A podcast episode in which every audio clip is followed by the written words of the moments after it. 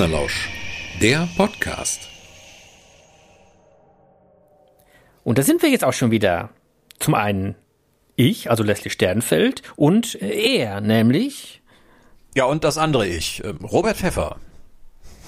Ja, und das äh, andere er sagt, ja, wir sind da mit der heutigen Folge, das ist die Nummer 22 von Partnerlausch, der Podcast.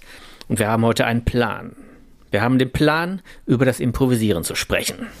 Ja, was für eine schöne Absicht. Plan und improvisieren.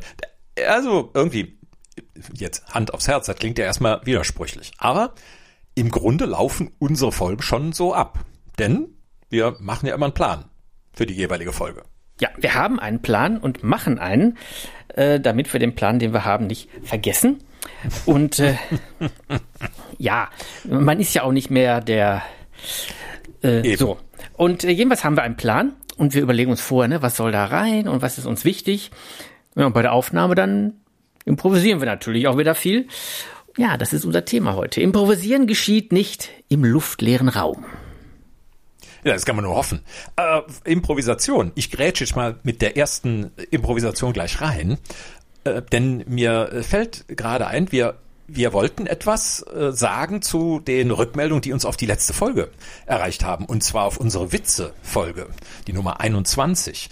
Und äh, ich erhielt, äh, und an der Stelle möchte ich ihn lobend erwähnen, ein wunderbares Feedback von unserem Zuhörer Matthias. Ähm, und der hat mir gesagt, also ich höre euren Podcast allein schon deswegen so gerne, weil ich habe das Gefühl, als wenn ich bei euch als Dritter mit am Tisch sitze. Ja, ein wesentlich schöneres Kompliment konnte man mir an dieser Stelle gar nicht machen und ich hoffe dir auch. Dann sehr erfreulich. Vielen Dank, lieber Matthias. Natürlich bist du nicht der Dritte am Tisch, sondern der Vierte, denn der Dritte am Tisch ist ja die Bobdoll. Ja, genau. Aber dann kommst gleich du als, ja im Prinzip kommen dann eigentlich alle, die dabei, gern dabei sind. Äh, Feedback war durchaus besonders positiv, auch besonders zahlreich.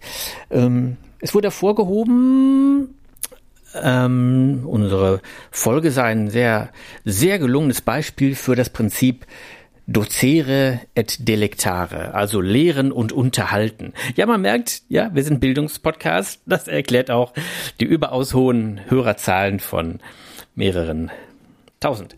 Herr so. Sternfeld, das glaubst du doch selber nicht. Ja, aber das ist äh, sehr schön. Auch Stefan hat sich sehr positiv geäußert, den wir hier auch nochmal herzlich grüßen wollen.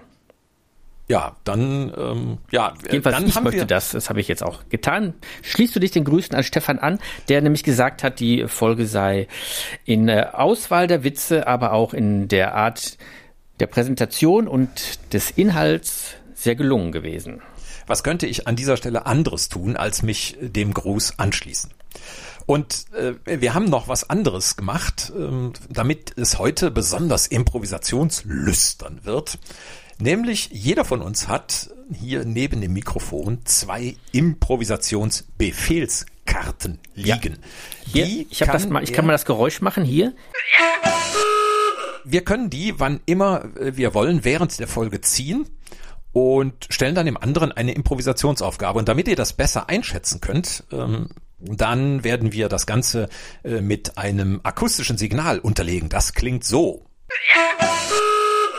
Und dann wisst ihr, ah, ja, jetzt kommt eine Improvisationsaufgabe und dann dürft ihr gespannt sein, so wie der jeweils eine von uns, wie der andere gleich strampeln mhm. wird.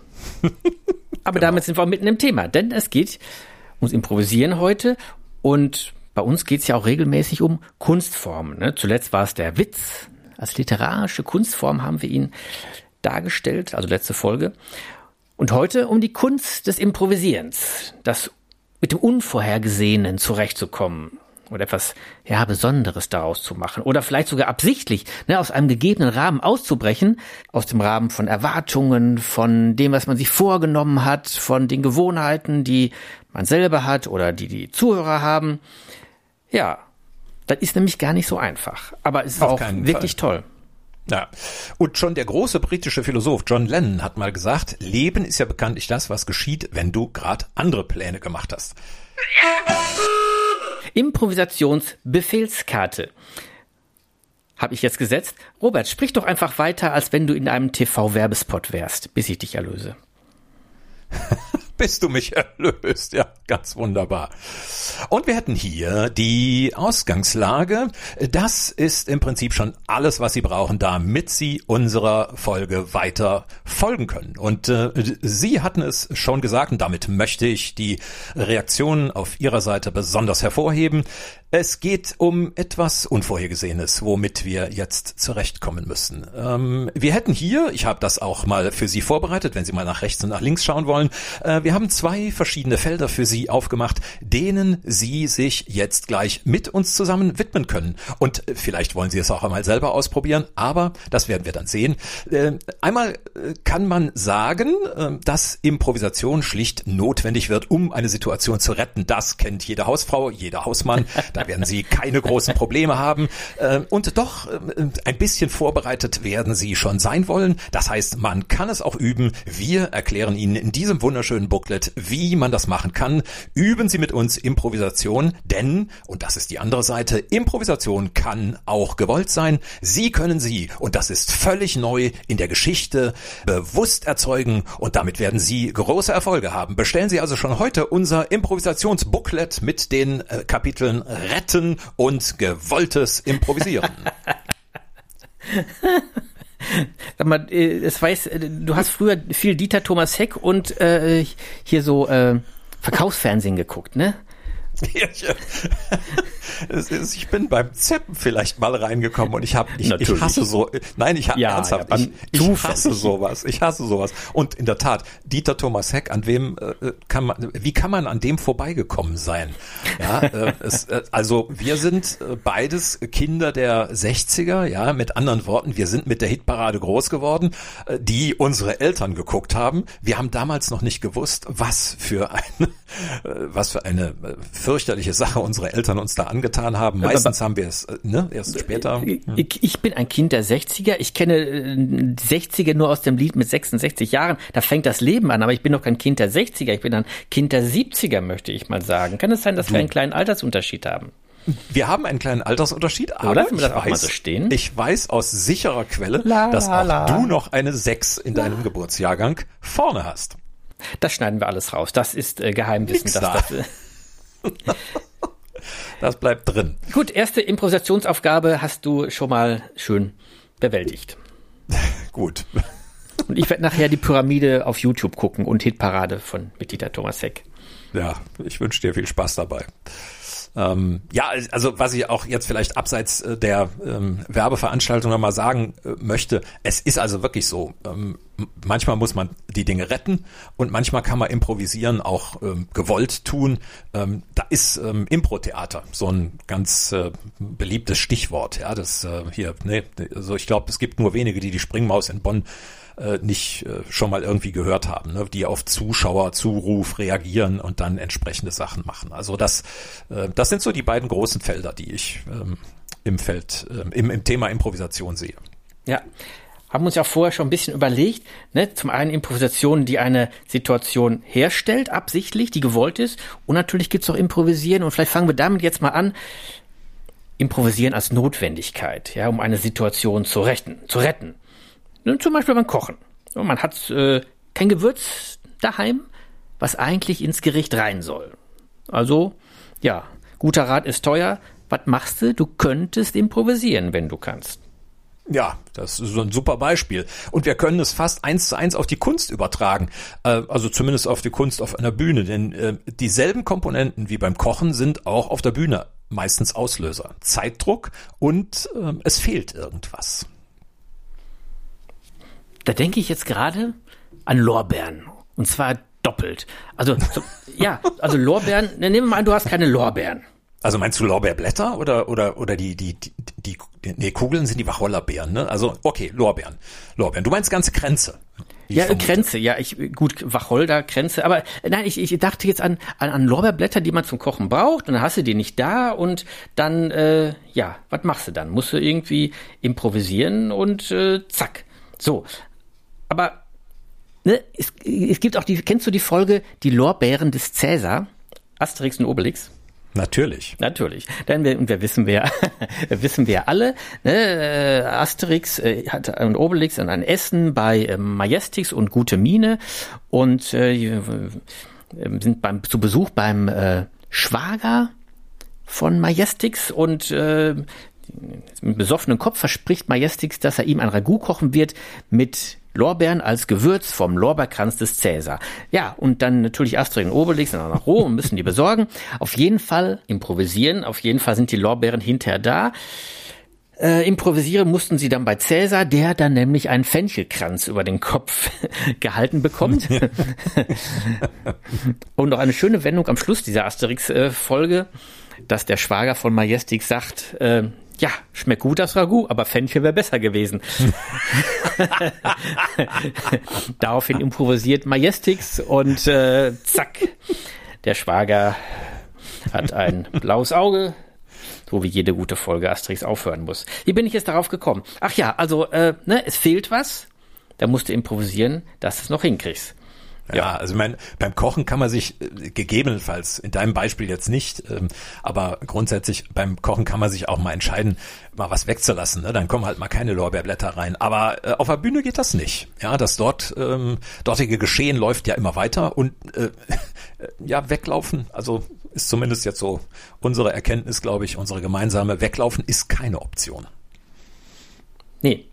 Ne, wie beim Kochen, es kann fragwürdig schmecken oder du lässt es weg, äh, dann schmeckt es nicht fragwürdig, sondern vielleicht gar nicht oder laff oder äh, ja, und auf der Bühne kannst du auch nicht weglaufen. Du kannst vielleicht eine Nummer auslassen.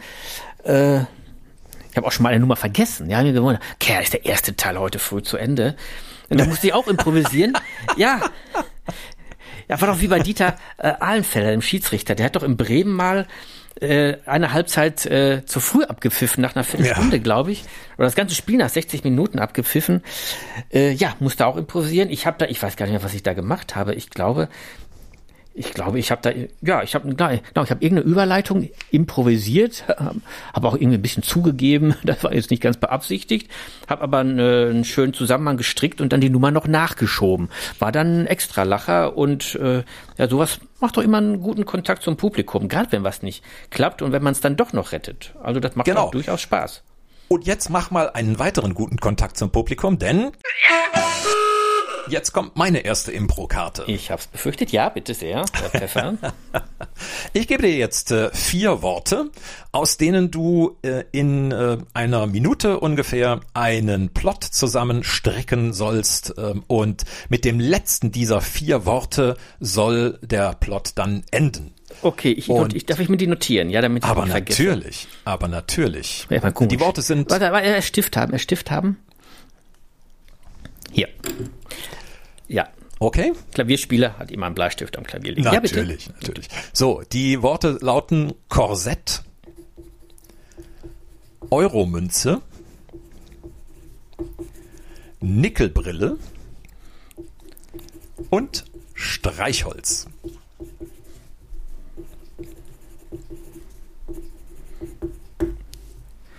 Korsett, Euro, Münze, Nickelbrille, Streichholz. Und was war das nochmal mit dem äh, Schluss? Mm, das letzte Wort im Plot könnte Streichholz sein. Aber es ist auch nicht schlimm, wenn es äh, im letzten Satz vorkommt. Alles gut. Okay. Okay? Ich soll einen Plot, Zeit. Einmal ja. einen Plot entwerfen, also einen, ja, genau, einen Überblick genau. über eine Handlung. So schaut's aus, genau. Eine Minute Zeit. Im Corsagengeschäft von Erna M. Sie möchte weil sie mich kennt, ungenannt bleiben. Im Corsagengeschäft von Erna M. Ja, es gehört zur großen Kette äh, Hunkemöller. Bis sie leider überfallen. Das beruht auf der Begebenheit, dass das Geschäft Hunkemöller in Witten vor kurzem dreimal vom selben Täter überfallen wurde. Ähm, er kommt also das vierte Mal in das Corsagengeschäft von Erna M. und sagt, guten Tag, ich hätte gerne ein Korsett, sagt äh, Erna. Ja, ich, Sie haben mich hier so oft überfallen, da werde ich ja wohl noch ein Korsett für einen alten Stammkunden überhaben. Na, was kostet denn dieses Korsett? Ja, für Sie äh, ein Euro, sonst gebe ich Ihnen mal Geld. Jetzt kriege ich von Ihnen Geld, da ist ein Euro schon ein großer Gewinn und ja, und der, äh, der äh, Täter gibt ihr daraufhin eine Euromünze. Erna freut sich so. Erna ist schon etwas älter und braucht nicht nur ein Stützkorsett, sondern auch stützende Gerätschaften für andere Teile ihres Körpers. Erna freut sich so, dass ihre Nickelbrille beschlägt. Sie sieht den Täter nicht mehr, der ihren Euro gegeben hat. Und damit sie ihn noch wieder sehen kann, zündet sie ein Streichholz an, um das Dunkel in ihrem Geschäft etwas zu erhellen. Der Täter, der den Euro gerade rübergereicht hat, erschreckt sich so über die aufscheinende Flamme, dass er das Korsett fallen lässt und das Geschäft verlässt. Anna nimmt ihre Brille ab, putzt sie und sieht, ich habe nichts verloren. Alle Corsagen sind noch da und ich habe sogar einen Euro gewonnen. Das war mein Tag. Großartig. 90 Sekunden für einen Reingewinn von einem Euro. Wunderbar. Herzlichen Dank für diese kleine Improvisation. Aber gerne. Gut, also improvisieren. Ja. Wir haben es eben beim Kochen, vielleicht kehren wir dazu jetzt auch nochmal zurück. Wir haben es eben ja. beim Kochen gehört.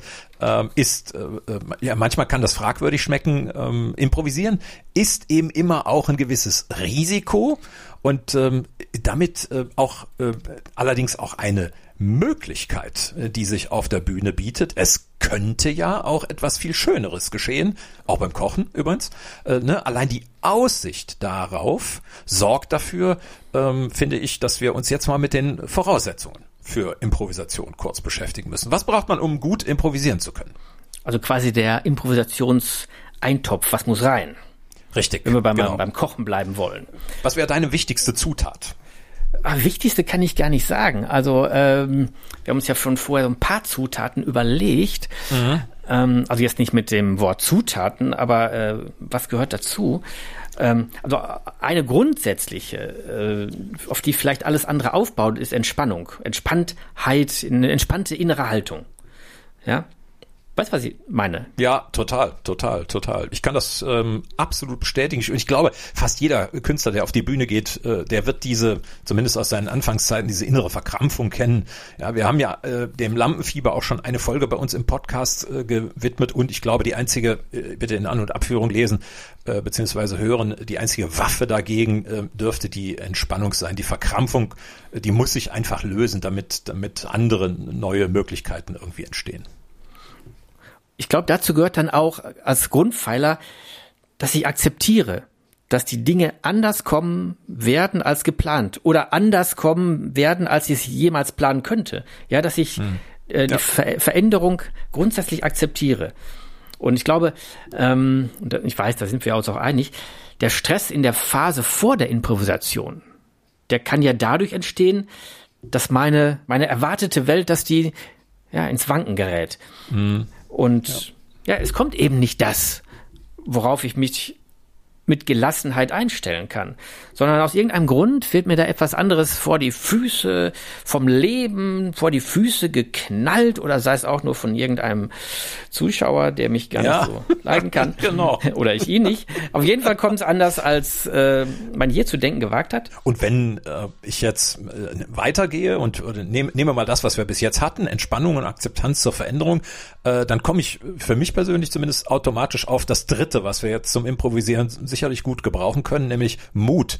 Äh, es ist im Übrigen auch, da können wir jetzt die Kochszene wieder ranziehen, völlig egal, ob das jetzt am Topf ist oder ähm, ähm also am Kochtopf ähm, oder auf der Bühne. Ähm, es, ja, das ist. Ja, gut, weiß, beim, was da. Äh, beim Kochtopf muss man sagen, braucht ja manchmal an auch der, der, äh, der, äh, der Essenspartner oder der Bekochte, der braucht dann natürlich auch schon mal Mut, wenn er von, von dir dann bekocht wird. Gerade von mir. So. Als wenn du das nicht schon selbst erlebt hättest, ne? So, wir hatten ja da so das ein oder andere schon, ne? Obwohl bis jetzt ist es immer noch gut ausgegangen, sonst säßest du jetzt nicht am Mikro, ne? Doch, das da, was du gekocht hast, da, äh, sag mal, mit der Zeit brauchte ich immer weniger Mut, weil ich wusste, ich werde es überleben. Ja, du hast Vertrauen geschöpft ja, das wäre jetzt vielleicht doch ein bisschen zu viel, äh, aber äh, nein, ich äh, nein, aber ist völlig richtig. Ich brauche äh, ich brauche immer weniger Mut, je besser ich werde beim Improvisieren. und die andere Seite kann dem vertrauen oder nicht. Und so ein Publikum, ach guck mal, das ist aber eine schöne Brücke hier. Und so ein Publikum, die, die gehen ja erstmal da rein, die bezahlen, ne, die haben erstmal äh, auch, die sind dir ja offen gegenüber, ne? Wir haben bezahlt ja. und der wird ja. das schon machen und wir haben einen tollen Abend, wenn ich jetzt mal so eine Vortragssituation nehme. Die brauchen erstmal keinen Mut. Beim Kochen kann das ein bisschen anders sein, weil er ja ähm, sagen wir mal, auch existenzielle Befindlichkeiten dranhängen. Ne? So eine Lebensmittelvergiftung oder eine dauerhafte Verätzung von Geschmacksnerven. Ich sag mal, ne, das ist ja auch keine Perspektive für ein erfülltes Restleben. Nein, das stimmt, das stimmt, ja. Ja, also ich sag mal so, das eins dürfen wir, glaube ich, das äh, können wir also aus unserer Bühnenerfahrung heraus auch sagen. Wir dürfen sowieso in der Regel davon ausgehen, wenn wir uns, äh, wenn wir den Mut haben, uns dem zu stellen, was da gerade passiert, dann wird dieser Mut in aller Regel auch belohnt es kann schon durchaus sein, dass wenn wir irgendwie eine Situation versuchen wollen zu retten, dass dieser erste Rettungsversuch in die Hose geht. Aber machen wir uns nichts vor. Selbst darin kann etwas zutiefst Lustiges liegen. Ja, der, der Satz, den man einfach auch beim, was weiß ich, wie vielten Versuch nicht fehlerfrei rausbringt, äh, führt in aller Regel zu starker Erheiterung auf der Nehmerseite, also auf dem, auf dem, beim, beim Publikum. Und, ja, vor ähm, allem, wenn man dann noch einen Workaround schafft. Also man, ne, man kriegt das Wort nicht hin und findet dann für sich noch eine andere Formulierung, die dieses Wort umgeht, ist immer, äh, führt immer zu großer Erheiterung und zu, zu Sympathiepunkten. Ist so. Ja, absolut, absolut. Ich, ich stelle gerade fest, so dieses Wort eingebracht hier von unserer ähm, Podcast von unserer Podcast-Gästin Christiane äh, aus dem Ostwestfälischen ist so. Das kommt heute irgendwie schön oft vor. Das, ähm, sie wird sich, glaube ich, freuen, wenn sie diese Folge hört, dass ähm, ihr Wort hier so Einzug gehalten hat. Aber äh, das nur am Grüßen wir Rande. Sie doch. Liebe Christiane Antons, wenn du uns hörst, wir denken immer an dich. Sowieso. Und äh, ja, es ist, mir ist gerade noch was anderes ähm, eingefallen, denn ähm, wir haben ja ganz am Anfang bei den Feldern, die Improvisation aufmacht, äh, von der Notwendigkeit äh, gesprochen, etwas äh, zu retten. Und wir haben jetzt eben äh, so das Retten von sich selber irgendwie ähm, ange, äh, angetextet. Aber das gegenseitige Retten ist ja auch noch so ein Ding. Ne? Ähm, ich, wir kennen das ja auch hier von uns, von Partner. Lausch Ne, so, wenn einer von uns mal nicht weiter wusste und der ah, andere ah, übernimmt. Ah, jetzt weiß ich, worauf du hinaus willst. Ja, äh, sprich weiter, ja? mein Lieber. Ja. Nee, nee, dann, wenn du weißt, worauf ich hinaus will, dann äh, setz doch gerne meinen Satz fort. Wie hörte er denn auf? Ich dachte, du wusstest es. Ja, ich weiß, was kommt, aber ich weiß nicht mehr, was. Ähm, ja, nee, nee, los, los, los, los, los, los, jetzt hier, hier. Ich glaube, äh, das ist jetzt eine Erinnerungsleistung. Ich glaube, du willst äh, darauf hinaus, dass wir uns durchaus auch mal so verzettelt haben, oder einer von uns, äh, dass der andere ihn dann improvisatorisch gerettet hat. War es nicht mal so, dass wir bei der Schuhschranknummer, bei der wir äh, als quasi als äh, ja, männliche Cowboys, die sich duellierend über, gegenüberstehen, dass ja. bei dieser Szene ich mein äh, Textheft vergessen hatte. Du hattest den, das äh, Textheft hattest du, das lag dann schon wieder da. Äh, aber du bist, du hast trotzdem an einer Stelle gedacht, ähm, du wärst mit äh, deinem Satz irgendwie mit deinem Teil fertig und ähm, hast dann auf was von mir gewartet aber äh, ich war gar nicht dran. Also es äh, war etwas, was du mir als Stichwort geben solltest und äh, ich musste dich ja. daran erinnern. Und äh, ich weiß, wir nickten uns so gegenseitig zu. Wir ja, saßen uns gegenüber und du, du, ja. du nicktest so in meine Richtung, aber so mit ne, Nase von unten nach oben, so nach dem Motto, ne, ne, so. Und ich habe dasselbe zurückgemacht und wir waren beide still in der Szene und äh, ja, ja, so war das. Genau. Und das Publikum hat nur gemerkt, wir spielen uns da gerade die Bälle hin und her und und du hast dann die Schultern hochgezogen und in dem Augenblick ging es im Publikum total zur Sache. Das war also ich kann mich an Details gar nicht, also ich meine diese Situation, aber ich kann mich an Details kaum noch erinnern, oh, weil die Szene nee, dann so, ja, die ist so, ja, ich will nicht sagen entgleist, die ist so, äh, die ist so selbstständig gemacht zwischen uns und dem Publikum. Die, die merkt natürlich, es geht was schief und die, unsere Improvisation bestand da nicht darin, dass wir irgendwie einen neuen Text erfunden haben, sondern dass wir die Reaktion des Publikums mit aufgenommen und mitgespielt haben. Mhm. Ja, so dass äh, keiner wusste, was kommt. Wir nicht mehr, die im Publikum nicht mehr, aber alle fanden es äh, einfach wunderbar, dass wir alle so in der Luft hingen. Und die merken natürlich noch, die beiden zappeln da rum. Und die Improvisationsleistung war, das weiß ich vom Grundsatz her noch, die Improvisationsleistung war, dass äh, wir eben mit äh, dieser Publikumsreaktion und dieser Situation gespielt haben und die noch ein bisschen in die Länge gezogen und einfach durch Gesten und ein paar laute äh, ja, ja, ja, ja, dass wir das so angestachelt haben. Da, da, das ich, kann, ich, ich kann mich noch sehr gut an den vergessen. Ablauf, ja, ich kann mich noch sehr gut an den Ablauf erinnern. Du das war das so, noch? Äh, erzähl. Ja, total, ja, ich weiß es gar nicht mehr. Ich war da so. Das ja. war, das war so, dass das, ähm, das Publikum wusste dann zu dem Zeitpunkt schon, aha, der Sternenfeld hat irgendwie seinen Text vergessen. Und äh, du hattest ja auch mit den Schultern gezuckt und so weiter. Und ich habe die, ich habe die Szene weiter äh, auch bespielt, dadurch, dass ich dann äh, ins Publikum geguckt habe und habe so in deine Richtung genickt, ne, und hab äh, der, der nun wieder, ne, und und du hast ja, irgendwie ähm, in deinem Text äh, versucht zu suchen und dann kam der Moment, der alles zum Einsturz brachte, was noch an Restfassung da war. Dann, man konnte es wirklich sehen, wie bei dir in dem Moment eine Münze gefallen war und äh, dir war dein Stichwort wieder eingefallen, äh, mit, dass du eigentlich in meine Richtung spielen musstest und äh, und dann hast du auch so damit gespielt und hast gesagt, jetzt weiß ich wieder, was ich dir schon lange sagen wollte. ja, ja, stimmt. Und dann konnte die Sache weitergehen, aber sie konnte eben nicht weitergehen, weil wir alle so krass miteinander lachen mussten, dass es fast unmöglich war, die Fassung wieder zu gewinnen. Also es war wirklich eine große Aufgabe, überhaupt zurück in die Geschichte zu kommen. Ja. Aber es gelang schließlich doch. Und wir sind an dem ja, Abend noch ja, öfter an diese Szene herangekommen, so im, im weiteren Verlauf. Ja, ja, sowas, sowas prägt ja auch den weiteren Verlauf des äh, Programmablaufs dann, ne? Denn mhm. Ablaufs dann. Denn das ist ja da, das verschwindet ja nicht so. Aber ne, wie, man, wie wir eben gesagt haben, Akzeptanz der Situation. Ja, also kein peinliches Schweigen, ich weiß nicht weiter, sondern mach was draus. Ne? Wenn, wie Phil Dunphy sagte, wenn das Leben dir Limonade in den Weg stellt, mach Zitronen draus.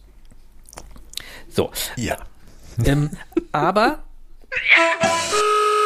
Ups. Jetzt sind wir sowieso schon gerade so schön abgeschwoffen. Improvisationsbefehl für Robert. Robert, Erzähle uns von deinem Leben als Mönch im Kloster. Das ist sicherlich deshalb besonders interessant, weil du ja aus Prinzip nur auf den Händen läufst. Ja, meine lieben Brüdern und Schwestern. Es war der Tag in meiner Entwicklung. Ich war äh, pubertierend und äh, konnte nicht damit umgehen, dass die Dinge nicht in der richtigen Richtung unterwegs waren. Und so hatte ich mir zur Aufgabe gestellt, eine andere Perspektive auf die Welt zu entwickeln. Und das Einzige, was die Wahrheit abbildete, war, die Dinge auf den Kopf zu stellen. Und mir fiel auf, in nomini patri, dass an dieser Stelle ich, obschon ich dem Kopf zur Erde gebeugt hatte, ich dem Herrn viel näher war. Ich fing an, Werbung dafür zu machen, suchte Gleichgesinnte, und tatsächlich, ich fand sie, Menschen, die wie ich die Dinge umdrehen müssen, um sich selbst wiederzufinden. Ganz nebenbei, bei mir wollte als Mönch nichts stehen. Wenn man die Dinge umdreht, steht es eben doch. Das lassen wir mal als Schlusswort stehen. Daraus kann man ja auch noch gleich die, eine der obersten Regeln für auf dem Kopf stehende Mönche oder auf den Händen laufende Mönche mit Kutte äh, formulieren. Stelle dich als Mönch auf den Händen nie neben das Glockenseil. Ja. Sehr schön final improvisiert, ja. Ich, ich, ah, ich war so ergriffen von deinem Tonfall. Das hat mich in so eine, so eine, so eine durchgeistigte Stimmung gebracht. Aber wo waren wir eigentlich gerade stehen geblieben vor der? Äh, wir waren äh, da stehen geblieben, dass es ähm, äh, Dinge gibt, die man nicht einplanen kann. Aber manchmal eben doch. Und manchmal will man das ja auch. Ne? Genau. Also, also improvisieren ist ja nicht nur retten, was schiefgegangen ist, und da was Besonderes rauszumachen, sondern improvisieren ist ja, kann auch ab, totale Absicht sein, so wie, wie wir jetzt in unseren Improvisationsaufgaben. Und, das ähm, zweite Feld. Ne? Das zweite Feld, genau, das zweite große Feld. Eigentlich das, äh, zweite Feld, kann man sagen. oh Mann. Ja. Ja, auch das, und das ist ja auch der, der scheinbare Widerspruch vom Anfang. Ne, improvisieren kann man ja auch planen. Das ist, muss man zum Teil auch planen und man muss das, da, da muss auch was hinterstecken. Und ähm, auf der Bühne kann das zum Beispiel so geschehen, dass ich mit dem Publikum ja, interagiere, in Kontakt trete, ohne dass ich weiß, was mir da jetzt entgegengebracht wird. Das habe ich lange nicht gemacht, muss ich dazu sagen. Das ist mir auch lange schwer gefallen. Warum? Ähm, Improvisier mal eine Antwort. Ja, ich, ich versuche gerade nicht zu, ja, improvisieren, okay. Ähm, ich versuche aber auch eine, eine wahre Antwort zu, äh, zu finden. Nämlich, ja, ich hatte einfach Angst vor dem Kontrollverlust. Ja, dass ich da äh, nicht angemessen mit umgehen kann, nicht witzig genug oder den Faden verliere. Mhm. Ähm, das ist heute ganz anders.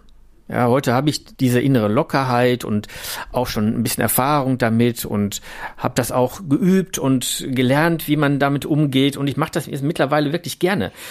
Da hat mir auch der, der Stefan sehr beigeholfen, gar nicht indem er mir viel beigebracht hat, sondern indem ich einfach gesehen habe, wie er mit solchen Situationen umge umgeht. Stefan Keim, der hat die Regie bei meinem äh, aktuellen Programm gemacht und ich arbeite sonst für mit ihm zusammen. Und äh, mittlerweile improvisiere ich gern auf der Bühne.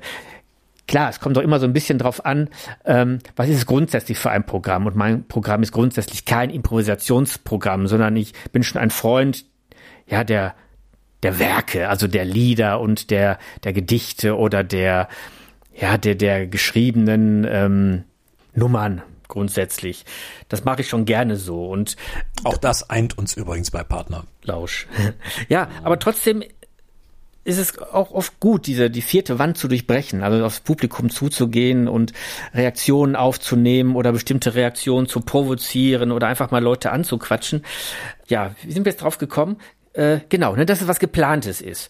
Und äh, mittlerweile mache ich das sehr, sehr gerne. Aber es braucht eben auch Erfahrung und man muss es vielleicht auch ein bisschen üben. Und das, das kann ich vielleicht jetzt noch erzählen. Wie übt man das? Und ich glaube, dass wichtig ist, dass man assoziieren übt, dass man da sich da fit macht. Assoziieren, was fällt mir ein zu? Dass man fix im Kopf, Kopf wird. Wobei es gar nicht darum geht, äh, zu bestimmten Stichworten. Also fix nicht im Sinne von starr, sondern fix im Sinne von schnell. Ja, richtig, genau. Also locker und äh, äh, flott. Mhm. Ne? Ja, ja, genau. Ähm, und nicht, dass man ein Repertoire hat an Dingen, die man abspulen kann, sondern dass man locker wird, und zulässt, Dinge zu assoziieren. Also ich kann ja mal ein Beispiel machen, ähm, kommt auch immer darauf an, worauf man hinaus will. Aber wenn ich mal, nehmen wir mal improvisieren als Wort. Vielleicht geht es ja um, um spontane Dichten. Dann geht es darum, dass dir auch spontan viele Reime einfallen, dass du Reime assoziieren kannst, improvisieren, dirigieren, erigieren, fantasieren, fabrizieren, fabrizieren, frisieren, ähm, schmieren, tieren, Kokettieren, Bieren, ja, dass du also dich fit machst im Assoziieren von Reimen oder auch fit machst im Assoziieren von äh, möglichen Geschichten, die daran anknüpfen können. So entstehen übrigens auch viele Geschichten, die ich dann schreibe, dass ich die erstmal frei durch assoziiere, was fällt mir ein zu dem Thema oder zu dem Gedanken oder zu dem Blitz, der mir da durch den Kopf gegangen ist. Und wenn wir improvisieren, ja, was könnte bei Improvisieren passieren? Ich improvisiere mal eben übers Improvisieren. Improvisieren, da könnte mir einfallen, improvisieren, ähm, ja, man kann in Situationen improvisieren, in denen man sonst gar nicht improvisieren darf. Zum Beispiel im Straßenverkehr. Im Straßenverkehr zu improvisieren kann zu ganz besonderen Situationen führen. Zum Beispiel, wenn ich mir spontan überlege, ja, guck mal, hier Einbahnstraße, komm, lass mal die Regeln, ich fahre hier jetzt einfach mal frei rein. Dann fährst du dann verkehrt rum durch die Einbahnstraße, denkst, ach guck mal, das Leben kann so schön frei sein, kommt dir natürlich ein Auto entgegen. Ihr steht beide voreinander, könnt mit quietschenden Reifen gerade noch einen Unfall vermeiden. Du steigst aus, äh, sie steigt auch aus und ihr merkt, hups, wir sind verheiratet. Gut, das nehmt ihr aber als Anlass, mal über eure grundsätzliche Ehesituation zu reflektieren, auf das Aufeinander zufahren in der Einbahnstraße, Probleme, die schon lange unausgelöst, unausgesprochen da stehen und eigentlich gelöst werden müssen. Und ihr äh, legt euch auf die Motorhaube und beginnt darüber zu sprechen und ihr merkt, wir kommen zu einem Ergebnis und äh, habt also improvisatorisch euer Eheproblem gelöst und beschließt jetzt erstmal, die Autos aus der Gefahrenzone zu bringen Du Einer fährst, muss wenden. Ja, nee, die Straße ist eng. Ne? Du fährst rückwärts auf der Einbahnstraße mit der Fahrtrichtung raus. Sie fährt äh, rückwärts gegen die Einbahnstraße, äh, gegen die Richtung raus. Ihr kommt natürlich auch wieder ein Auto entgegen. Mit quietschenden Reifen können die beiden gerade noch einen Unfall vermeiden. Die beiden steigen aus und sagen und merken, ups, wir waren mal äh, zusammen, bevor sie mich geheiratet hat. Und die beiden ich beginnen. Ich habe meine zweite Impro-Karte noch gar nicht gezogen. Mir fällt übrigens gerade etwas ein, was wir vor vor einiger Zeit gemacht haben und was uns beide, äh, was uns beide, was übrigens zu diesen Stichworten passt, improvisieren und assoziieren, was uns beide extrem erheitert hat. Und ich mache einen kleinen Vorgriff auf unser äh, nächstes äh, Bühnenprogramm, äh, was auch die Zuschauer in unseren äh, künftigen Vorstellungen, so dieses verfluchte Covid irgendwann mal vorbei ist, ähm, sehr erheitern wird, äh, nämlich, ähm, dass wir Geschichten geschrieben haben, äh, wo wir im Ping-Pong-System äh, Geschichte, eine Geschichte geschrieben haben, immer satzweise abwechselnd. Ja. Und äh, auch und, und äh, wir, wir, wir mussten immer aufgreifen, was der andere gerade so an Vorlage gemacht hat. Und dabei sind Geschichten entstanden. Äh, ich, äh, ich, also ich werde mir zu diesen Auftritten definitiv Taschentücher mit auf die Bühne nehmen. Man merkt, man hat selber die Zügel nicht in der Hand. Äh, und äh, bei Zügel in der Hand, ähm, ja. Total das, gutes äh, Beispiel. Das ist, war ja im Prinzip ein Assoziationsvorgehen. Ja, wir haben improvisiert, immer das aufgenommen, was, was der andere geschrieben hat und dann weitergesponnen. Das war ja im Prinzip, ja, wie du es beschrieben hast. Also ich werde mir nicht nur Taschentücher, ich glaube, ich brauche auch eine, äh, eine Einlage für die Hose, glaube ich, baue ich. keiner sieht's, keiner merkt's. Ja. Das ist doch früher. Ja. Mhm. Wir können jetzt aber auch doch mal andersrum denken. Was sind denn die Feinde des Improvisierens? Also was ist das, was das Ganze schwer macht oder unmöglich macht? Ich glaube, da gibt's was, das vielleicht sogar bei uns Deutschen so ein bisschen besonders breit in die Wiege gelegt wurde. Ich glaube, Robert, nach dem, was wir uns so überlegt haben, du hast da ein gutes Beispiel zu den zwei Worten Kontrolle und Struktur. Oh ja, ja, ja, ja, ja. Ich habe mal in einem Seminar gesessen zum Thema Organisation. Und äh, es ist schon viele, viele Jahre her, Anfang der äh, 90 Anfang bis Mitte der 90er war das. Und äh, es gehört bis heute zu den schlimmsten Seminaren, die ich machen musste. Und äh, der Dozent äh, hat einen Satz geprägt und äh, hat gesagt, Improvisation ist das Gegenteil von Organisation. Und äh, der hat das dann noch weiter ausgeführt, dass also ähm, Improvisation eben ein Zeichen mangelnder Organisation sei und es äh, es ganz ehrlich, es, es klang total danach, so als wenn Improvisieren äh, direkt äh, mit äh, Inkompetenz gleichzusetzen ist, ja, weil, weil einer nicht genau weiß, was er machen will und so und dass das also sehr defizitär ist und ich fand das, ich fand das voll schrecklich. Also zu dem Zeitpunkt äh, habe ich äh, noch nichts von meiner künstlerischen Ader gewusst, ja, aber irgendwie habe ich sie trotzdem schon gedeckelt gefühlt, ja. Also ich denke, wenn man sich guckt, wie, wie gerade hier so die Organisation und Struktur von Impfungen ja, genau. Also äh, dann kann man doch sagen, dass, äh, dass man das doch jetzt nicht als der weiße letzter Schluss verkaufen kann. Bist du da irgendwie ich renitent damit, geworden, denke ich mal. Ich, ich, gehe, ich gehe damit konform und äh, könnte mir vorstellen, vielleicht ähm, hätte hier auch mehr improvisiert äh, werden sollen. Aus meiner Sicht ist äh, Improvisation ganz klar äh, eine Stärke, ein Talent, ein Können, aber, aber noch niemals im Leben ein Mangel. Zumal äh, Improvisation auch etwas ist, was man durchaus lernen kann. Ne? Also selbst wenn man am Anfang ja, noch etwas, genau. mhm. ja, wenn man etwas unbeholfen daherkommt, so wie ich vor einigen Jahren, ne? aber mit der Zeit, da wird man sich automatisch auch immer mehr zutrauen und, und sich selbst vertrauen. Ich glaube, das ist ja, auch der Punkt, der wichtig ist dafür. Total, total, total. Und äh, mal davon abgesehen, so auf den äh, Bühnen und, und die Erfahrungen, die durch auf dem durch das Arbeiten auf der Bühne entstehen und die auch durch nichts zu, entsetz, äh, zu entsetzen sind. ich glaube, du brauchst dich gar nicht ja. zu korrigieren. Nein, nein, nein, nein. Manchmal ist es ja entsetzlich. Sehr schön. Nein, aber ich habe, worauf ich hinaus wollte, ähm, ich habe auch in äh, Impro-Seminaren, die ich gemacht habe bei meinem äh, wunderbaren ähm, äh, Geschichtenerzähler, Guru Peter Glass aus ähm, äh, Königswinter Bonn. Äh, Peter, liebe Grüße, wie immer. Ich habe da auch so ein bisschen erfahren können, was so alles dahinter steckt, ja, und welche Freiräume da mit einem mal sind, wenn man erkennt, dass Struktur wirklich nicht alles ist. Ich finde das bis heute eine ganz faszinierende Erfahrung.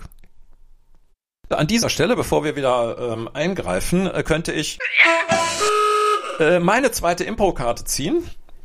Hm. Lieber Leslie, du erzählst uns äh, in der Rolle einer Kunstturnerin äh, von deinen letzten Olympischen Spielen und berichtest uns äh, davon, ähm, das Gerät kannst du dir aussuchen, also ob Boden oder Schwebebalken oder Stufenbarren, das äh, ist ganz dir überlassen. Du berichtest uns von deinen Erfahrungen mit deinen Küren. Leider hast du aber als ähm, Kunstturnerin die Stimme von Chuck Norris. Ja. Ich erinnere mich noch sehr gut an die letzten Olympischen Spiele, wie ich Preise abgeräumt habe und das Publikum fasziniert habe. Ich erinnere mich aber vor allem an meine Kühe am Stufenbarren. Ich hatte sie gut vorbereitet. Ich war schwungvoll aufgesprungen und ich begann in einem unglaublichen Tempo meine Sachen da zu machen.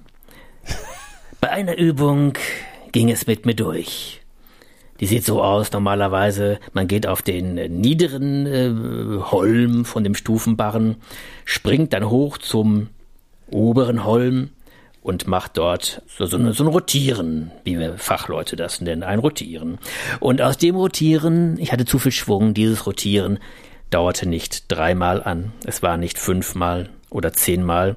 Ich geriet aufgrund meiner, meines überaus großen Talents in eine Dauerrotation.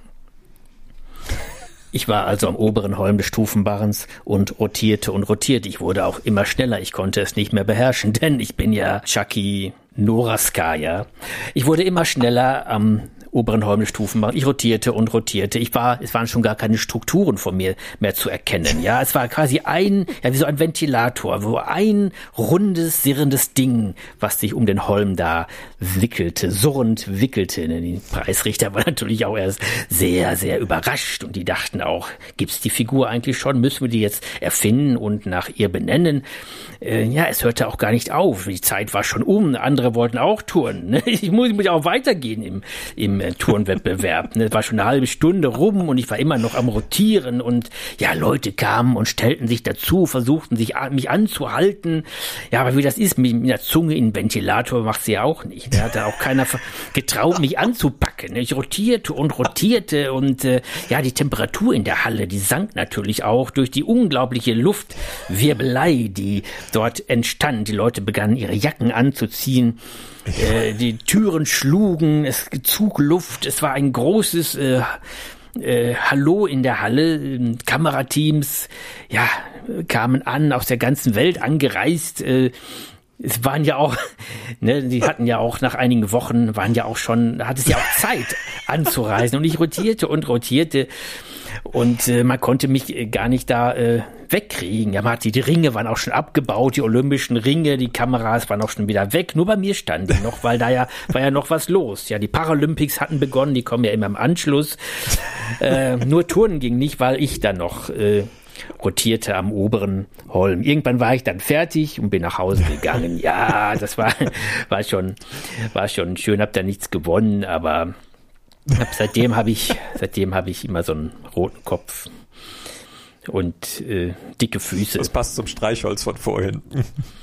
Mir ist auch jetzt doch ein so. bisschen übel. Ja. Ja, naja. Danke. Spaß muss. Äh, Shakira Noriskaya. Großartig. Ja. Ist jetzt ist vorbei? Ja, ist, du bist erlöst, du bist erlöst. Auf jeden oh, Fall. Ja. Auf jeden Fall. Was war los? Ähm, ja, wir äh, sprachen davon, ähm, dass äh, sich Freiräume auftun, äh, wenn man erkennt, dass Struktur nicht wirklich alles ist. Und da muss ich mich jetzt drauf einlassen, nachdem ich von einem Wirbel am oberen Barrenholm erzählt habe. Und jetzt kommst du hier mit Fremdworten. Du hast doch mit Holm ein Fremdwort reingebracht. Ja, aber äh, was hat er noch mal gesungen, äh, Michael Holm? Michael äh, aber, Michael Dä Holm, Dänen lügen Dänen nicht. lügen nicht. Ja, und ich habe gerade auch nicht gelogen, das war improvisiert. Und wer improvisiert, hm. lügt nicht. So. Dann improvisier doch mal weiter. Wenn ich so richtig improvisieren komme, dann äh, deswegen mache ich das auch nicht zu ausführlich im Programm, weil ich dann dann fällt es mir wirklich schwer, mich wieder auf das Vorgegebene einzulassen. Dann muss ich den Kopf erstmal zur Ruhe kriegen. Der wirbelt dann nämlich äh, noch weiter. Das, äh, das man nur nebenbei. Kann ich verstehen. Da haben wir uns ja vorher mhm. auch überlegt, ne? Struktur und Freiraum. Und wir sind beide auf ein sehr schönes Beispiel gekommen, bei dem wir beide livehaftig zugegen waren, also am Fernseher. Und das war das Halbfinale in der Champions League 1998 zwischen Real Madrid und dem BVB.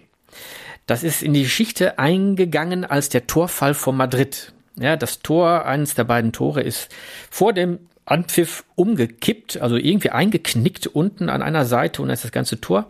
Das war noch angebunden am Zaun, glaube ich, und dadurch wurde es noch schlimmer.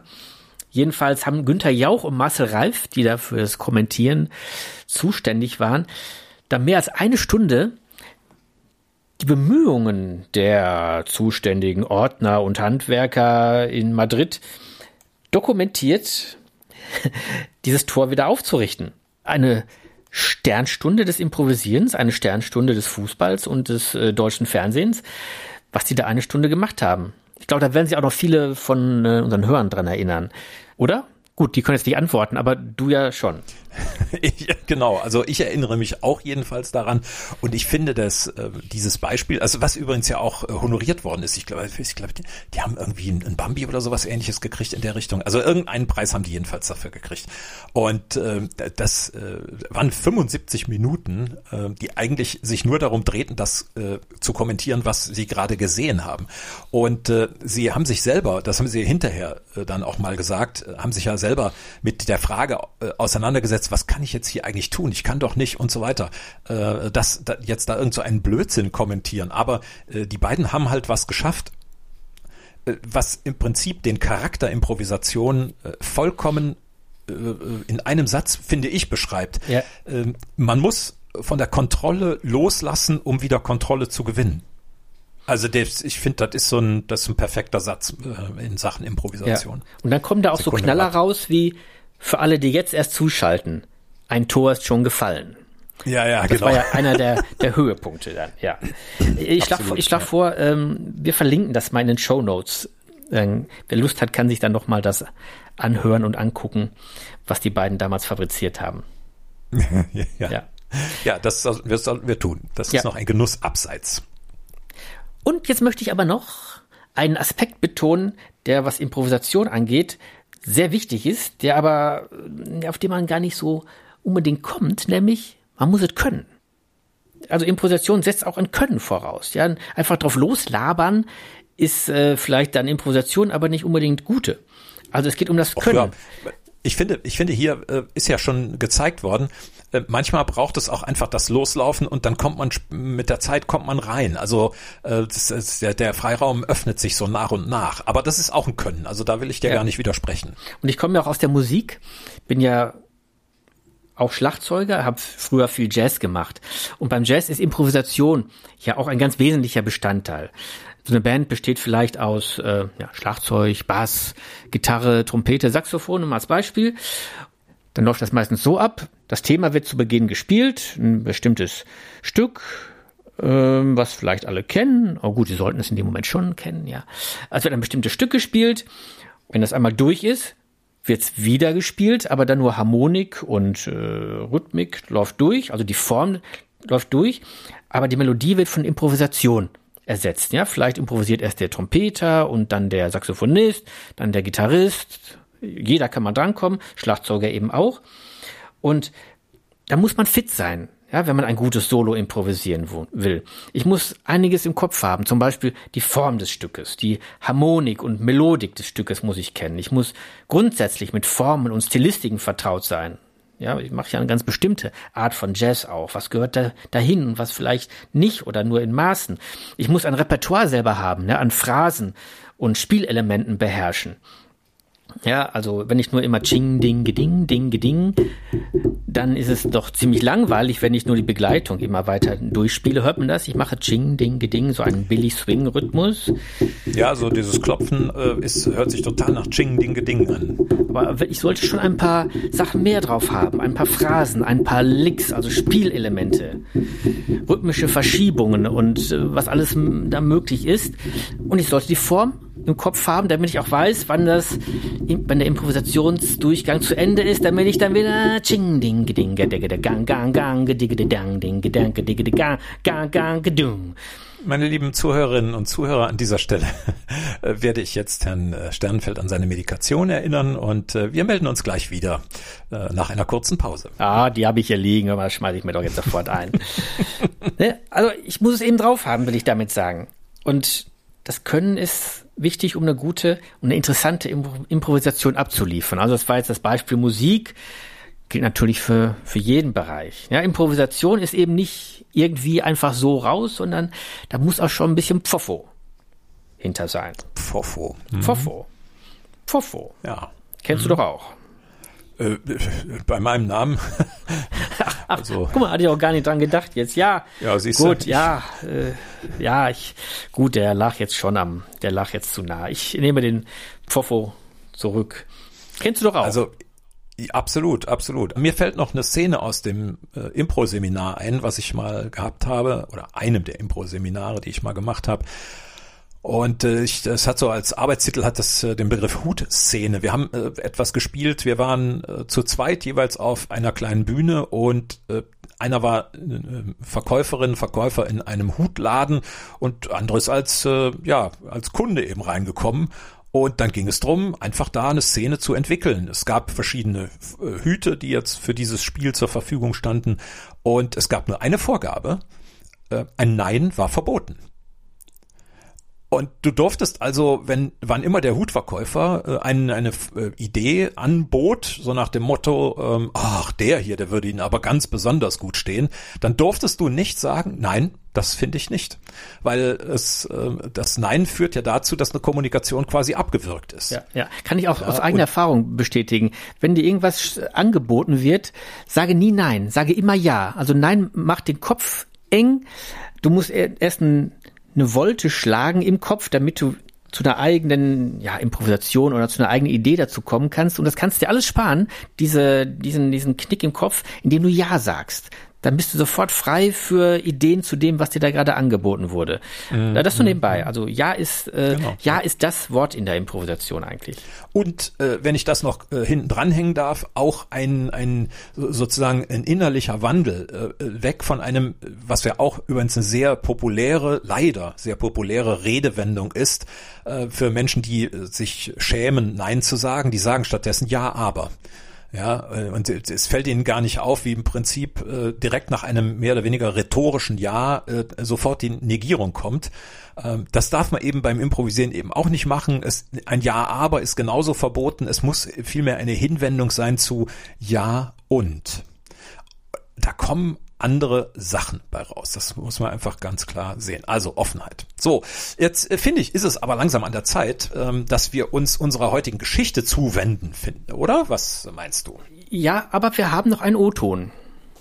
Wir haben noch einen, ja, äh, richtig, ähm, äh, den wollte ich jetzt quasi auch, aber schön, dass du mir das so aus der Hand genommen hast, äh, den wollte ich jetzt auch äh, gerade, ja und. weil es so im Skript stand, ja und, ähm, ankündigen und äh, ja, es geht um einen äh, O-Ton, den du bei einem Treffen eingefangen hast und zwar mit jemand, der auch schon mal Gast in unserem Podcast gewesen ist und auch heute sehr oft in unserem Podcast vorkam. Du äh, sprachst äh, von äh, Stefan Keim und äh, mit was äh, hast hast du ihn konfrontiert, beziehungsweise worüber hast du genau mit ihm gesprochen? Stefan, du bist ja Kabarettist, Autor, Schauspieler, Kulturjournalist. Wo ist da der Platz für Improvisation? ähm, das ganze Leben ist ja Improvisation. Also gerade jetzt muss ich ja improvisieren, weil du mir eine Frage gestellt hast, auf die ich jetzt überhaupt nicht vorbereitet gewesen bin. Ähm, ich liebe Improvisieren, sogar auch äh, ohne Netz und doppelten Boden vor Publikum, weil ähm, das einen so richtig schön, also wirklich schön, meine ich ernst, unter Druck setzt. Dann äh, stellen sich einem alle Härchen auf. Man hat so ein kleines bisschen den Moment, wo man denkt, wenn dir jetzt nichts einfällt, ist es richtig peinlich. Und äh, genau das ist der Gedanke, den man dann wegdrängen muss, weil sonst lähmt man sich. Und wenn man den weggedrängt hat und das funktioniert und die Leute reagieren auch völlig anders, ähm, auf einen Gag, der einem spontan einfällt in einem Stück oder in einem Auftritt, den du dann irgendwie einbaust, als auf einen vorher geprobten. Ich glaube, da, da kann man so viel dran arbeiten, dass es spontan wirkt in einem Stück. Ähm, die Leute spüren das, wenn einem in dem Moment was einfällt und wenn man vor allen Dingen dann auch selber drüber lachen muss, weil man hat, kennt den Gag ja selber noch nicht, der einem gerade in den Kopf geschossen ist. Das sind die ersten Stimmungen und die tollsten Momente in Aufführungen. Deswegen liebe ich Improvisation. Und warum kannst du es so gut? Es gibt ja auch Regeln bei Impros. Ich habe in meiner Studentenzeit mal dem Improvisationstheater Springmaus gefolgt die haben das ja wirklich, die haben so ein paar Sketche drin gehabt, so als sichere Nummern im Programm und ansonsten auf Zuruf des Publikums gespielt und haben dann ja sogar Opern, Musicals und was weiß ich gemacht. Das geht natürlich nur, wenn man sich vorher ein bisschen aufeinander eingespielt hat und wenn man so ein bisschen weiß, in welche Richtung man auch zusammengeht. Und ich bin denen hinterhergefahren. Ich habe die mir ganz oft angeguckt, weil ich wissen wollte, was haben die für Strukturen im Kopf? Wie kann das funktionieren, dass es auch fast immer klappt? Ähm, einmal nicht klappen ist ja okay, da merkt das Publikum, dass es wirklich live ist, aber dann muss es ja irgendwie wieder funktionieren. Und da habe ich eben geguckt, äh, oder für mich dann auch so versucht zu finden, wie geht das? Ich mag ja total gerne Gedichtimprovisation oder Liedimprovisation. Da habe ich dann eine Zeit lang geübt. Wenn ich durch die Auto, über die Autobahn gefahren bin, habe ich immer die Schilder gelesen und musste mir dann immer über die Schilder, über Iserlohn, Menden und was dahinter kommt und so weiter. Das waren dann immer die Worte, aus denen ich mir dann so eine Geschichte zusammenbauen musste und auf die ich was reimen musste. Und als ich feststellte, okay, meistens klappt es, habe ich mich getraut, damit auf die Bühne zu gehen. Und äh, es ist immer so eine Mischung aus äh, sich auf das Unbekannte einlassen, aber auch ein bisschen was im Ärmel haben. Zum Beispiel, wenn man reimt, kommen immer super schlaue, die sagen Mensch, weil äh, es ja viele Leute wissen, dass es im Deutschen auf Mensch kein, kein Rhyme gibt. Du merkst schon, dass ich Rhyme sage, weil der Reim, den ich im Hinterkopf habe, ist Ranch, komm mit auf meine Ranch, dann fühlst du dich als Mensch. Also man kann dann manchmal so in andere Sprachen gehen. Sowas weiß ich dann auch ein bisschen vorher. Auf einzige, einzelne schwierige Worte bin ich vorbereitet. Aber dieser Moment, dass man es dann auch im Rhythmus hinkriegt und ähm, sich auch selber überrascht, das ist das Tolle.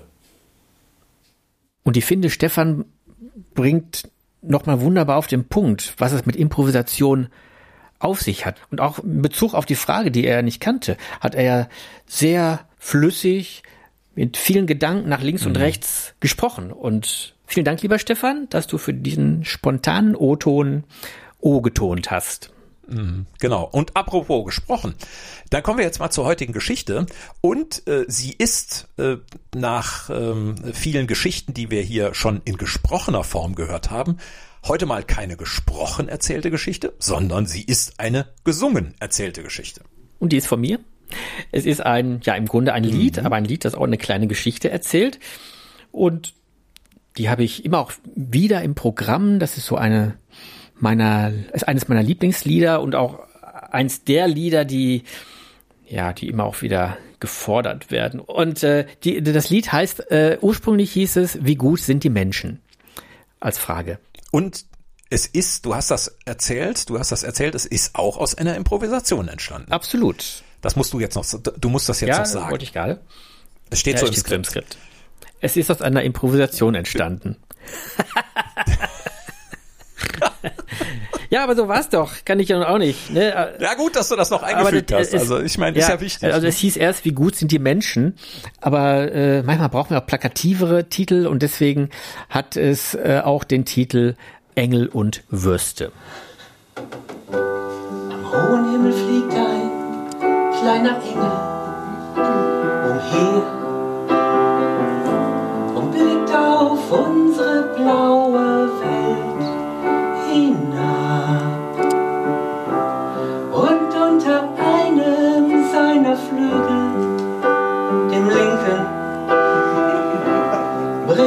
er eine Mettwurst mit sich. Die Wurst zeige dieser Welt ganz deutlich an. Der Himmel sei den Menschen nah.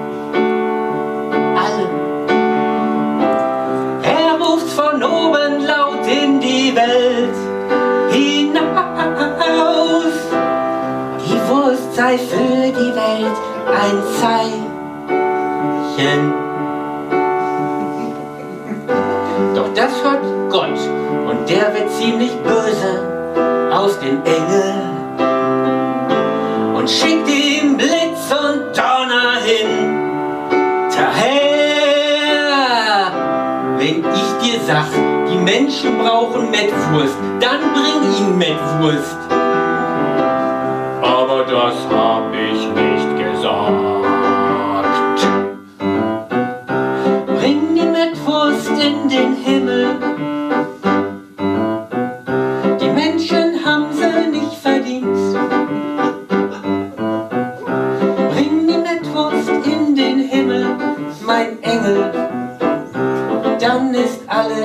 wieder gut. Der Engel sagt, ich hab da mal eine Frage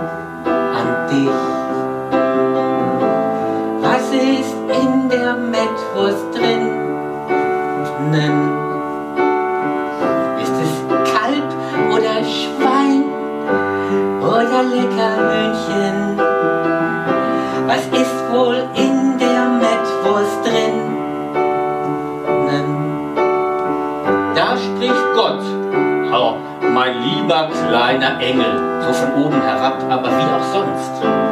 Denk doch selber einmal nach.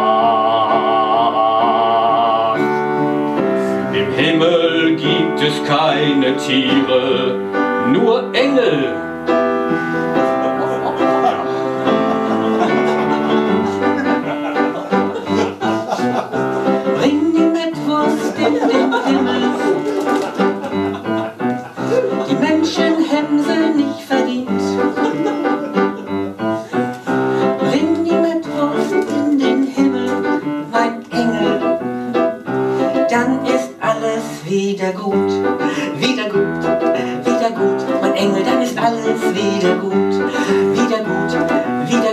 Mein Engel. Dann ist alles wieder gut, mein Engel. Dann ist alles wieder gut.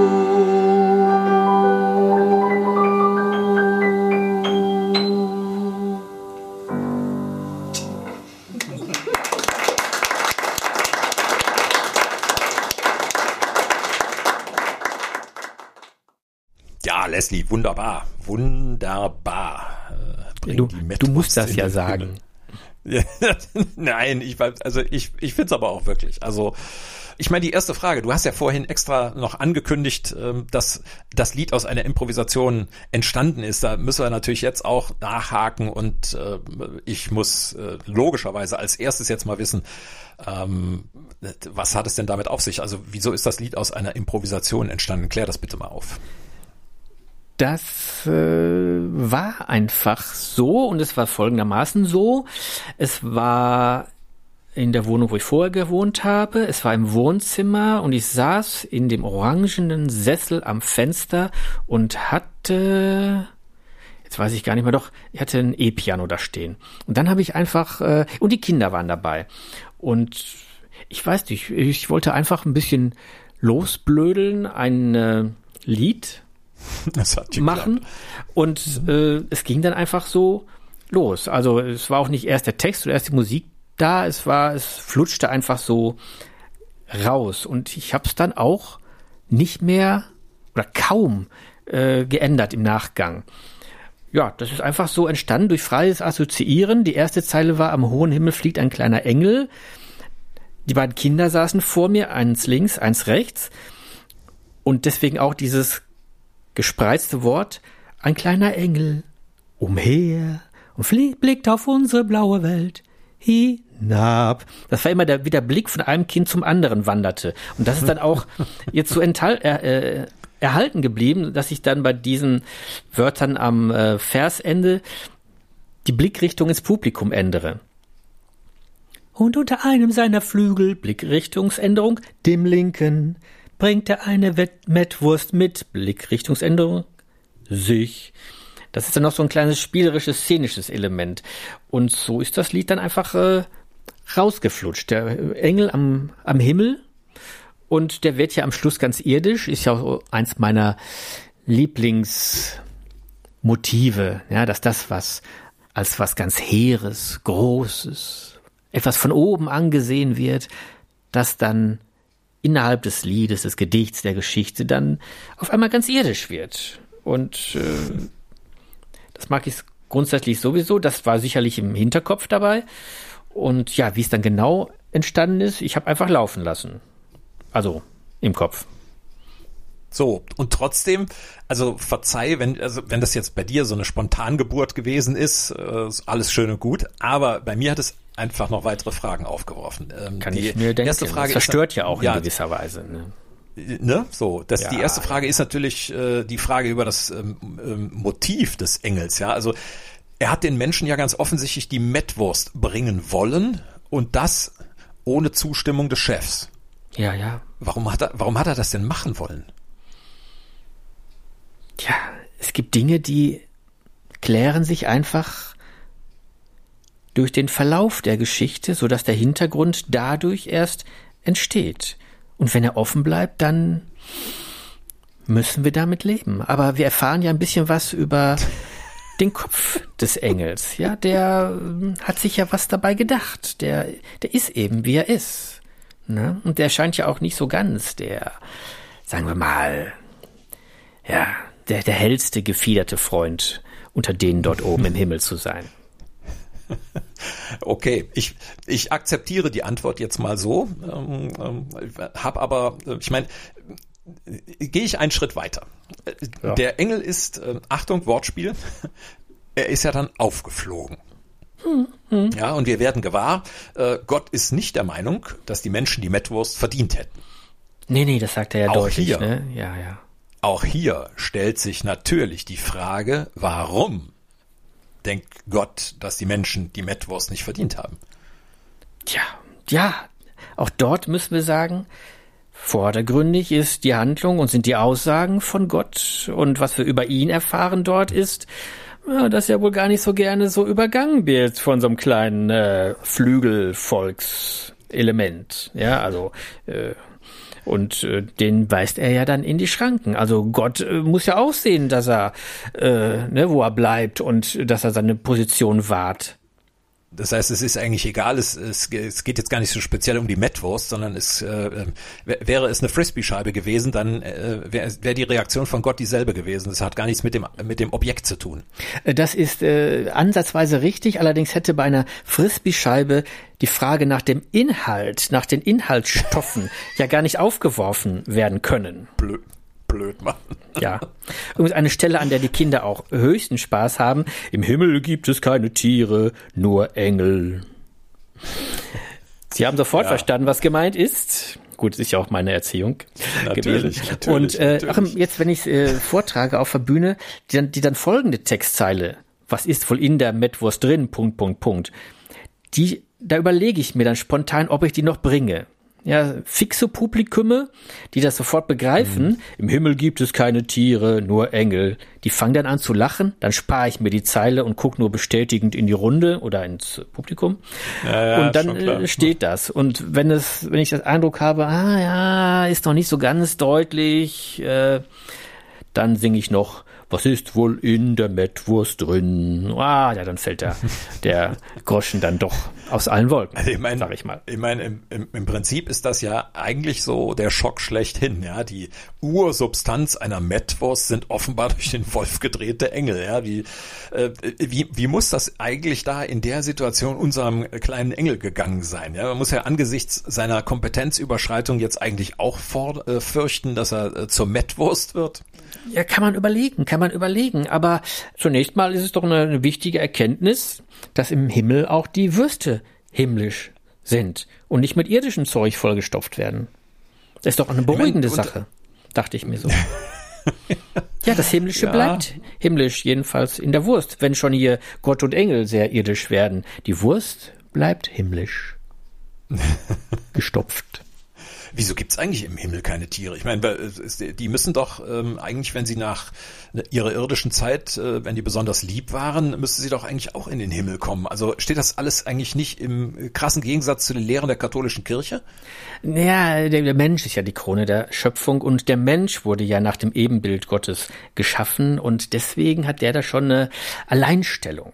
Ne? Und ähm, ja, deswegen ist das mit den Tieren, die sind zwar jetzt gut, ne, so als Schöpfungselement, da ist nichts gegen zu sagen, aber in den Himmel kommen dann doch äh, die Menschen. Ne? Also also vor dem Hintergrund der, der Inhaltsstoffe muss man ja auch fast die Frage stellen, äh, dürfen Vegetarier Mettwürste essen? Ja gut, das kommt drauf an, wie eng sie es nehmen und ob sie jetzt gerade auf der Erde, im Himmel oder in der Hölle sind. Ähm, ja, eine grundsätzliche Frage. Können Veganer Kannibalen werden? Ja, oder schließt sich das aus? Und so ist es auch im Himmel. Wenn du, ja, so eine Engelswurst, äh, ja Gott, warum nicht? Ich meine, nur so weit habe ich in dem Lied gar nicht gedacht. Das sind alles Dinge, die wollte ich dem freien Assoziieren des Hörers überlassen. Das Lied lässt ja dann so einiges offen. Es sind so einige typische Motive drin, wie, ja, der Große setzt sich gegenüber dem Kleineren durch, der Große der will auch die Macht behalten und der Kleine versucht mal so ein bisschen was an dem äh, Denkmal des Großen zu kratzen, um mal so ein paar Fragen zu stellen, um so ein paar Einblicke in das Unerforschte und Verborgene zu bekommen. Ja, das sind ja so, so kleine Motive, aber was man da noch weiter zu sich denken kann, Punkt, Punkt, Punkt. Ne? Gut. Zwei Sachen will ich aber noch klären ähm, wofür steht eigentlich die Mettwurst als Zeichen? Ja, also das, äh, der Himmel sei den Menschen nah, allen. Ne? Das, aber äh, wie kann denn eine Mettwurst eine, ein Symbol für die Nähe des Himmels sein? Da möchte ich die Frage jetzt einfach, die Antwort jetzt einfach verweigern. Wir können doch jetzt hier nicht irdisch beantworten, was der Engel als Himmelswesen in seiner großen Weisheit kundgetan hat und ja, gefragt da, da, da, hat und behauptet Natürlich nicht. Also das heißt, du hast auch, als du, als dir das Lied gegeben wurde, hast du nur vom Engel quasi diesen Satz gehört und hast ihn einfach so stehen lassen, oder was? Ja. Ja, das ist ja hm, okay. Aber äh, gut, da, das ja, spielt jetzt, ja, um das mal ernst zu nehmen. Es spielt ja mit diesem Motiv aus Filmen, Büchern, Romanen, äh, wo auch immer, da ist etwas und das hat eine symbolische Bedeutung. Es ist ein Zeichen. Ja, der heilige Gral, der steht für etwas. Ja, und dann, äh, das wird ja auch einfach behauptet. Ja, der heilige Gral, der wird dann gesucht, Indiana Jones, zack. Und äh, warum der heilig ist, keine Ahnung. Der steht für irgendwas. So, und bei der Wurst ist es ja jetzt äh, natürlich durch den Kontrast die Wurst als Symbol für was Höheres Fand ich allein schon witzigen Gedanken. Das Aber wenn stimmt. ich das jetzt gefüllt hätte mit die Wurst ist deshalb was Höheres, weil, dann hätte ich's entgeheimnist. Dann, äh, dann, da wäre auch der Witz raus gewesen. Das muss offen bleiben. Ähm, das, da reicht die Behauptung. Okay, äh, ich verstehe äh, den Ansatz äh, dieser Antworten und will auch nur noch eine letzte Frage stellen, die jetzt aber mit dem zu tun hat, wie du dir die Sache denkst. Und also in Kenntnis dieses Liedes. Ähm, wir wissen aus dem Lied jetzt, dass es die Mettwurst eigentlich nie auf die Erde geschafft hat. Sie ist ja vorher abgefangen worden. Ja. Und doch kennen wir im Erdkreis etwas, das wir Mettwurst nennen. Was ist das, worin wir eine Mettwurst sehen? Und woraus besteht es? Das wäre dann der Stoff für die Fortsetzung, die ich da mal improvisieren müsste. du, bist, du bist echt wieder flutsch hier. Das ist, kann hier jede Frage stellen. Du bist, du bist eingeölt, ähm, eingeölt und ich versuche dich zu greifen und ständig entflutschst du mir nach oben. Ja gut, ich, ich, ich gehe immer, nehme immer ein Ölbad, bevor ich mit dir aufnehme. Das, ja, das sind so die kleinen Rituale, die man am Sonntagmorgen hat. Ja, nein, ich möchte das Lied gar nicht zu sehr. Äh, das ist, ist, ist, ist einfach so. Die, die, die Fragen, die hier offen bleiben, die möchte ich auch gerne offen lassen. Was zählt hier ist vor allem das Spiel mit den Bedeutungsmotiven, die hier ja absichtlich ins äh, Leere gelaufen lassen werden. Ja, wunderbar. Mit dieser nichtssagenden Antwort. Die letzte Nein, war, die letzte war, die war ja ganz ernst gemeint. Das, das war wirklich eine äh, erklärende Antwort zu dem, wie das Lied so gestrickt ist. Ne?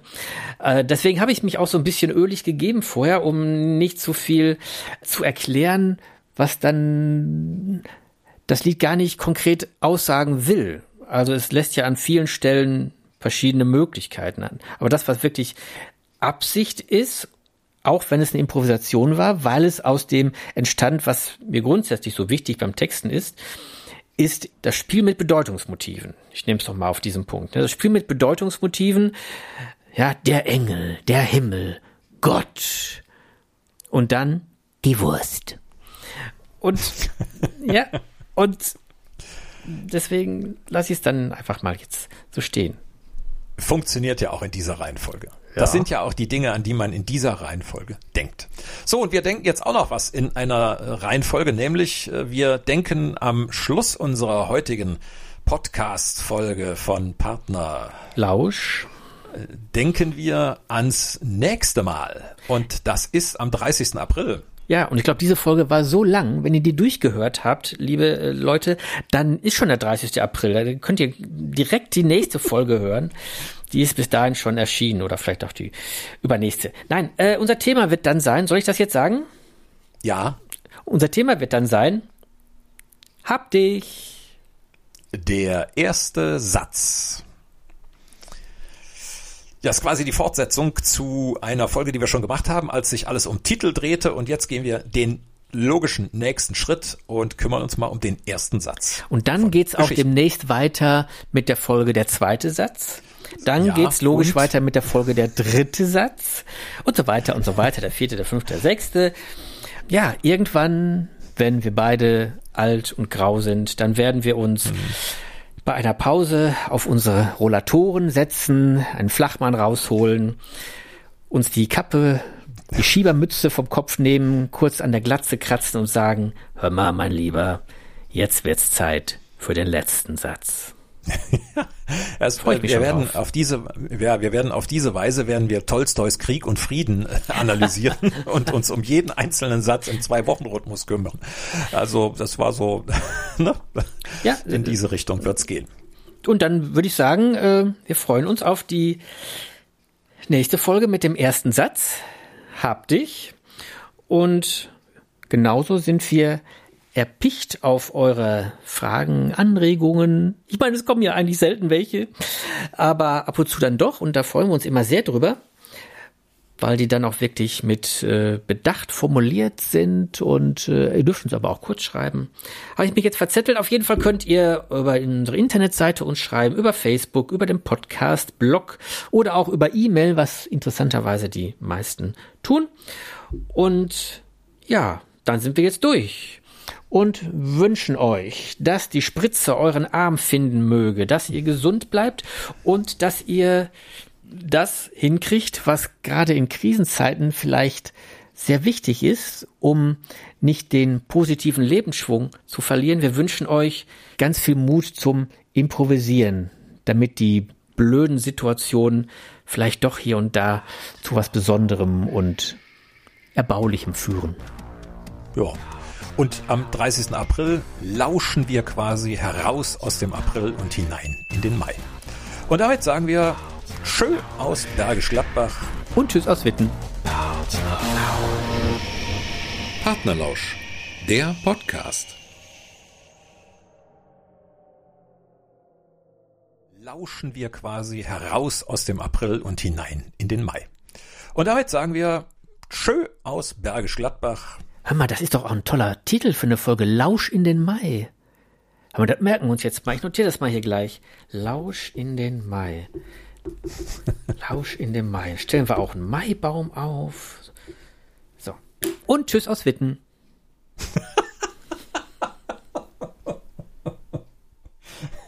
Das kannst du auch als Outtake nehmen.